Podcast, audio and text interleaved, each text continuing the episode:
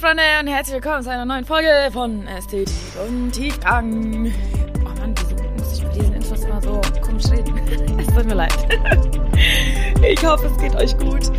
Oh Leute, mir brennt so ein Thema auf dem Herzen und das schon echt seit Wochen, eigentlich Jahren, aber irgendwie in der letzten Zeit verhäuft sich das nochmal so voll, weil ich auch sehr, sehr viele Gespräche führe mit Menschen, die sehr ähnliches fühlen und auch erlebt haben und aus einem ähnlichen Background kommen wie ich.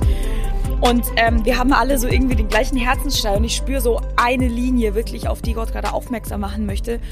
Und das brennt so sehr in mir, als dass ich das nicht mit euch teilen möchte, weil ich so der Hoffnung bin, dass das vielleicht einige von euch aufwecken wird und hoffentlich wird es das, weil ähm, ich glaube, es gibt keinen gefährlicheren Zustand als ein ähm, ja zweigleisiges Leben zu führen oder ein heuchlerisches Leben und ich muss es von Anfang an direkt so hart sagen, weil, ähm, ach Mann, das war bei mir auch so, ne?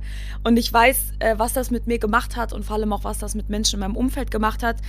Ähm, und deswegen möchte ich heute so ein bisschen über das äh, Leben äh, von sehr gesetzlichen Christen sprechen und ähm, ja, wa wa was ich da persönlich einfach für Gefahren sehe, ja. Also ähm, ich möchte da jetzt vielleicht gar nicht so krass theologisch reingehen, sondern einfach irgendwie nur meinen Herzensschrei so ein bisschen laut werden lassen äh, und auch meine Erfahrung darin, weil ich, wie gesagt, aus diesem Background komme ähm, und auch noch sehr, sehr viele Menschen kenne, ähm, auch in meinem, also jetzt nicht sehr nahen Umkreis, aber ne, so ähm, aus den Kreisen, wo ich herkomme noch kenne, die eben in dieser Gesetzlichkeit noch so ein bisschen gefangen sind.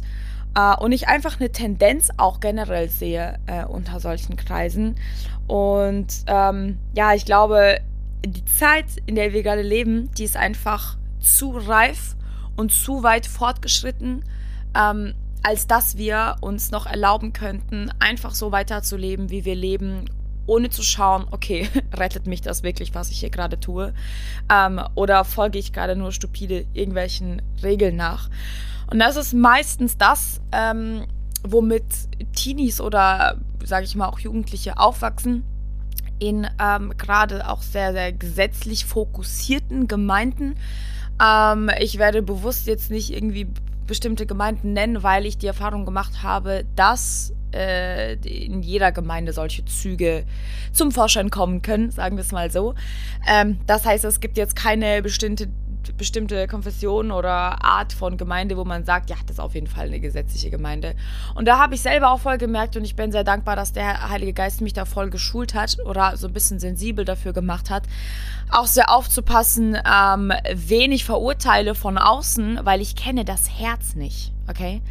Ähm, und das ist, äh, das ist der springende Punkt. Bei vielen Menschen ähm, ist, steht das Herz nicht dahinter ähm, oder der Glaube hinter den Werken, den sie da, die sie da tun oder tun müssen, weil sie halt eben das vorgeschrieben bekommen.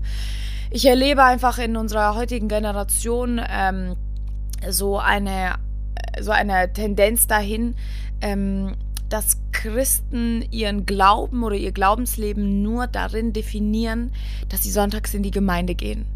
Das ist so basic, ne? Das ist so das Fundament ihres Glaubens. Ich bin sonntags in der Gemeinde, im Idealfall vielleicht auch noch einmal unter der Woche, irgendwie freitags oder sowas, da haben wir vielleicht nochmal Gebetsstunde oder weiß ich nicht was. Ähm, und weil ich halt dahin muss, gehe ich halt dahin. Oder vielleicht, weil meine Eltern mich auch gezwungen haben. Und egal, wie alt du jetzt bist, äh, ist es unabhängig vom Alter, ob du noch ein Teenie bist und jetzt mitfühlen kannst oder ob du 30 bist und merkst, wow, okay, irgendwie erkenne ich mich da ein bisschen wieder. ähm, dann will ich dir sagen, so direkt von Anfang an, bevor ich so in das Thema reingehe und von mir erzähle, ähm, es ist nie, nie, nie zu spät, jetzt noch zu sagen, Jesus, ich möchte anfangen, persönliche Beziehungen mit dir zu bauen. Weil, Freunde, das ist das, okay? Das ist das, worauf es ankommt. Du wirst nicht vor Gott stehen am Ende deines Lebens. Am Tag des Gerichts wirst du nicht vor ihm stehen und ihm sagen können, hey, ich habe wirklich immer darauf geachtet, dass mein Rock die richtige Länge hat, so, lass mich jetzt rein in dein Reich. Das funktioniert leider so nicht, okay? Ähm, nur durch Jesus allein werden wir gerecht. Nur durch den Glauben an den Sohn. Und wenn du mir das nicht glaubst, dann darfst du sehr gerne Römer lesen, weil da geht es sehr, sehr viel um Gerechtigkeit durch Glauben. Ähm, heißt es ja auch über Abraham. Ihm wurde sein Glaube als Gerechtigkeit angerechnet. Guck, wir haben alle gesündigt. Okay, wir haben alle die Herrlichkeit verfehlt. So, das ist einfach schon mal so ein Fakt. Und wir können jetzt nicht anfangen mit unseren ganzen Werken und mit unserem Verzicht auf, weiß ich nicht, was Alkohol und Schmuck und Schminke und Hosen und was auch immer. Ähm, da ist die Liste ja ewig lang. Ich habe letztens mit Leuten Gespräche geführt, die mir Sachen erzählt haben, was die in Gemeinden nicht dürfen und was die, äh, worauf die achten müssen und ähm, dass da richtig hinterher ist und dass da Leute richtig diese Menschen kontrollieren. Ich dachte mir so, yo. Und das Krasse ist, diese Menschen haben mir selber, genauso wie auch ich die Erfahrung gemacht habe, selber erzählt, hey Gella, meine Beziehung zu Gott war tot. Sie war nicht existent. Ich weiß, dass man das nicht pauschalisieren kann. Das ist auch nochmal, liegt mir sehr auf dem Herzen, das zu sagen. Nicht jeder Mensch, der nach diesen Regeln für sich persönlich lebt, macht das, weil er das muss. Okay, es gibt viele Menschen, oder ich hoffe, dass es einige sind, ähm, die das wirklich als Form einer Anbetung tun und die das aus Liebe zu Gott tun, dann mach das, okay? Ich bin nicht hier, um dir zu sagen, dass du Hosen tragen sollst, auf gar keinen Fall. Äh, und ich finde, da sollten wir auch ein bisschen aufpassen, dass wir Menschen nicht verurteilen, weil wir deren Herz nicht sehen können, okay? Ähm, deswegen geht es jetzt nur um dein Leben. Ja? Du sollst jetzt nicht an andere Menschen denken, sondern denk einfach selbst an dich, wo du da vielleicht eigene Linien entdecken kannst. Ähm, ich habe auch schon in der Podcast-Folge erzählt, wie ich zu meinem Glauben gekommen bin oder wie ich einfach dazu gekommen bin, dass ich ja Gott einfach persönlich kennengelernt habe. Bisschen so aus diesen ganzen Grenzen heraus, die mir gesetzt wurden. Ähm, die Folge heißt von Gesetzlichkeit zu lebendigem Glauben. Ähm, da habe ich jetzt nochmal so ein bisschen mehr, war ein bisschen mehr Storytelling. Ähm, und ich, ich ja, habe irgendwie nochmal aber so die Dringlichkeit auf dieses Extrem der Gesetzlichkeit aufmerksam zu machen, weil ich sehe, ich sehe tatsächlich in unserer heutigen Zeit zwei Extreme. So, klar, es gibt auch das Mittelding und darin sollten, da sollten wir alle hinstreben.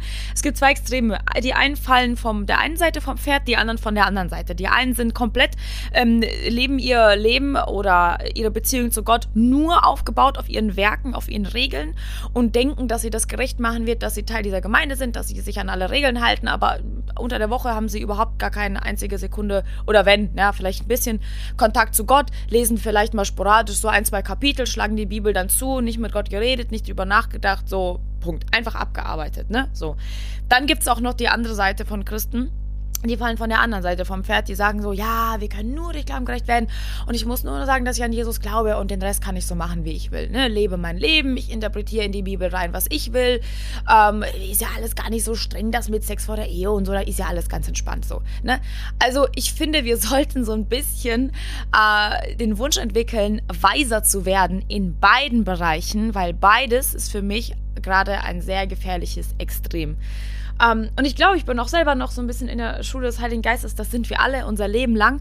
Aber ich glaube, ich durfte schon echt so ein bisschen die Balance lernen zwischen da, wo ich herkomme, ähm, wo wirklich ich eigentlich aufgewachsen bin und ich kannte Gott persönlich nicht. Der Gott war immer der Gott meiner Eltern. Ne? Gott war nie so mein persönlicher Retter. Also bis, bis dann irgendwann in so Teenie Jugendzeit, wo ich dann wirklich angefangen habe, Gott selbst zu suchen. Äh, Gott sei Dank, dass ich meine Mama hatte, weil die hatte schon immer eine lebendige Beziehung zu Gott, auch durch diese ganzen gesetzlichen Strukturen hindurch, in, der, in denen sie auch aufgewachsen ist. Und das finde ich so bemerkenswert. Deswegen, kann, deswegen muss ich sagen, man kann es nicht pauschalisieren, okay? Meine Mama ist da auch aufgewachsen und trotzdem hat sie eine ultra lebendige Beziehung zu Gott gehabt von Anfang an. Ähm, und das war für mich ehrlich gesagt so voll mein Halt und mein, mein äh, ja, Punkt, weshalb ich auch so Glauben so ausleben darf und kann, wie ich das jetzt tue weil sie mir das vorgelebt hat. Und das ist unheimlich schön. Und ich hoffe, dass ich das auch für meine Kinder sein darf. Und ich hoffe, dass du das auch für deine Kinder bist, wenn du aus so einem strengen Background kommst und sagst, hey, boah, das ist für mich überhaupt nicht, was Glaube bedeutet. Und ähm, ich verstehe nicht, woher die diese ganzen Regeln nehmen. So, dann mach du es einfach anders. Dann, dann versuch nicht irgendwie jemand zu sein, der, der, der rebelliert und der verurteilt und der sagt so, ihr seid alle keine Christen. Weil da, da, da so war ich damals auch. Ne? Dann guckt man zurück auf diese strengen Zeiten und denkt sich so, ah, das ist ja alles hier überhaupt überhaupt nicht von Gott. Und ich finde, wir gefallen, wie gesagt, sehr schnell von einer Seite vom Pferd runter. Ne? Und ich hoffe, du kriegst gerade so ein bisschen mein Herz mit, dass ich, dass ich dir so ein bisschen diese Weisheit ranbringen will damit wirklich weise umzugehen mit dieser Situation. Ähm, niemanden zu verurteilen, sondern wirklich einfach erstmal zu versuchen, vor der eigenen Haustür zu kehren. Aber ich glaube, wir können da alle noch so ein bisschen von lernen. Ähm, und was mich einfach so krass schmerzt und deshalb ähm, will ich an diese Gesetzlichkeit oder diese gesetzlichen Strukturen so appellieren, weil so viele, mit denen ich aufgewachsen bin, wirklich, ich war nicht in mega riesigen Gemeinden, aber sehr viele von den Jugendlichen, die mit mir gleichzeitig aufgewachsen sind, sind alle vom Glauben abgefallen. Sogar Menschen aus meinem sehr nahen, sehr, sehr, sehr engen familiären Umfeld. Einfach vom Glauben abgefallen, weil sie irgendwann erstens mal diesen, das, dein Fleisch will diese Regeln nicht einhalten, okay? Unser Fleisch ist voller Lust und Drang und wir wollen leben und wir wollen Spaß haben und wir verstehen nicht, wieso wir keinen Sex vor der Ehe haben sollten und wir verstehen nicht, wieso man das nicht darf und Alkohol nicht, nicht in Übermaßen trinken sollte und, und wir verstehen es nicht, weil unser Fleisch, das will da ausbrechen, okay? Und was passiert, wenn du jemanden so lange wie ich will nicht sagen in Ketten hältst, aber wenn du jemanden so lange einquetscht und einengst, was passiert dann, wenn diese Person irgendwann mal so 16, 17 wird und in Kreise kommt? wo Freunde vielleicht so ein bisschen, sag ich mal, weltlicher unterwegs sind und so ein bisschen lockerer und halt einfach Spaß haben, dann probierst du es halt aus. Ja?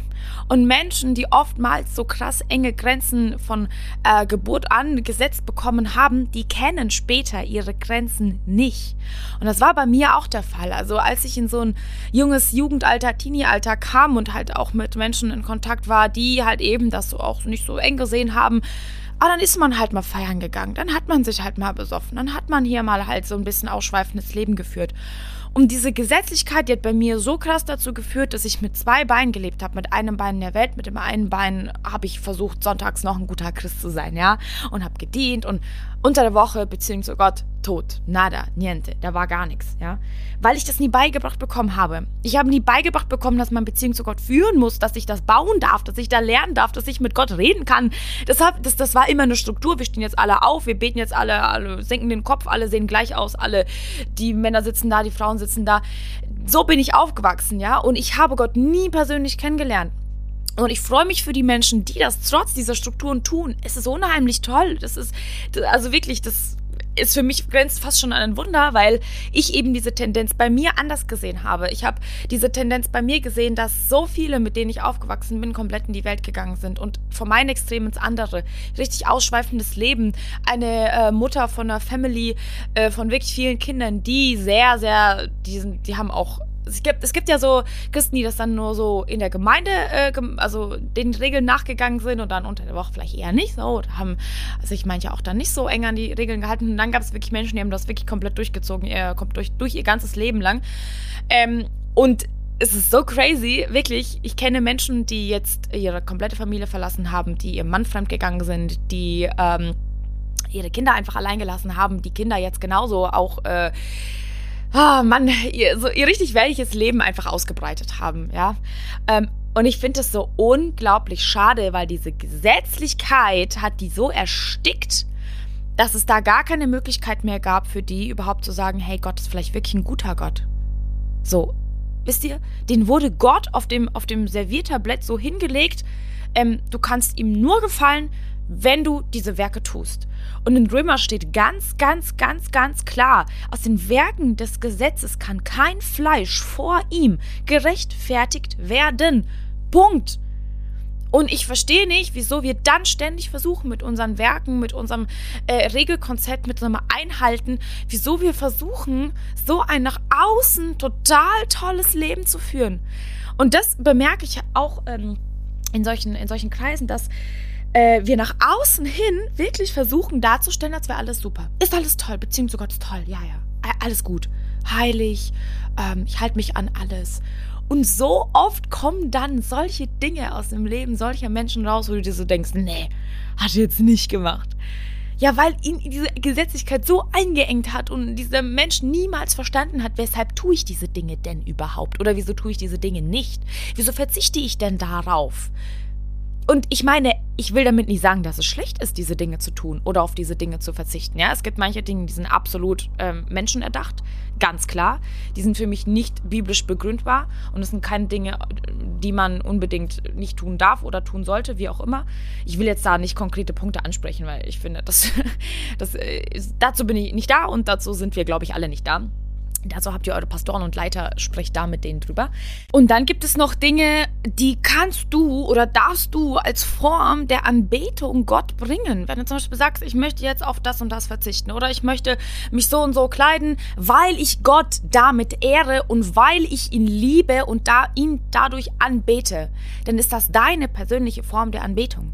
Und dann kann ich dir nicht sagen, hey, so wie du lebst, das ist falsch. Weil Wisst ihr, was ich meine? Dann ist das auf deiner persönlichen Ebene zwischen dir und Gott.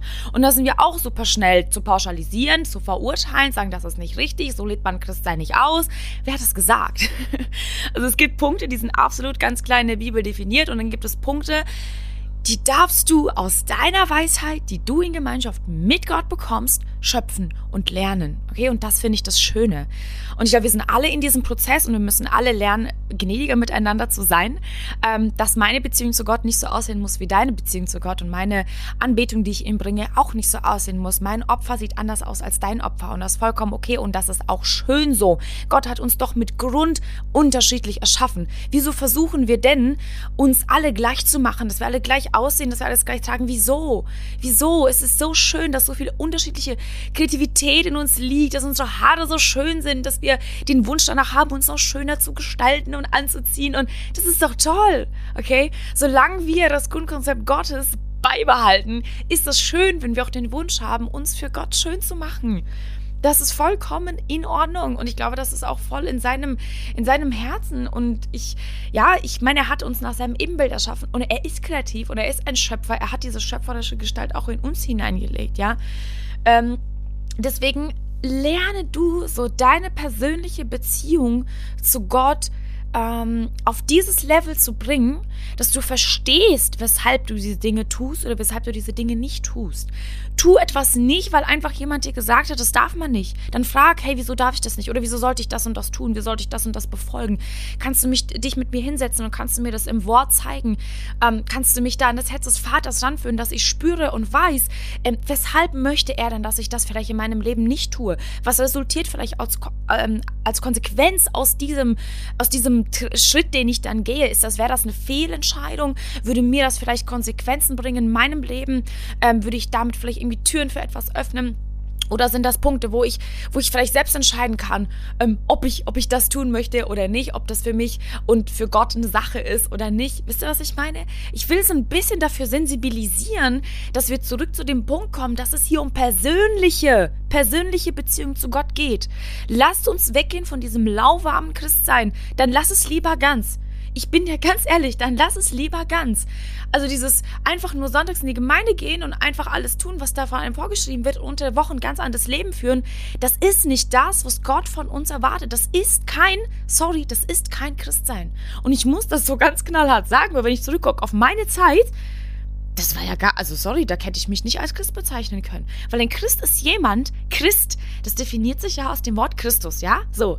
Das heißt, ich folge Christus nach. Nicht nur mit 50 Prozent, okay?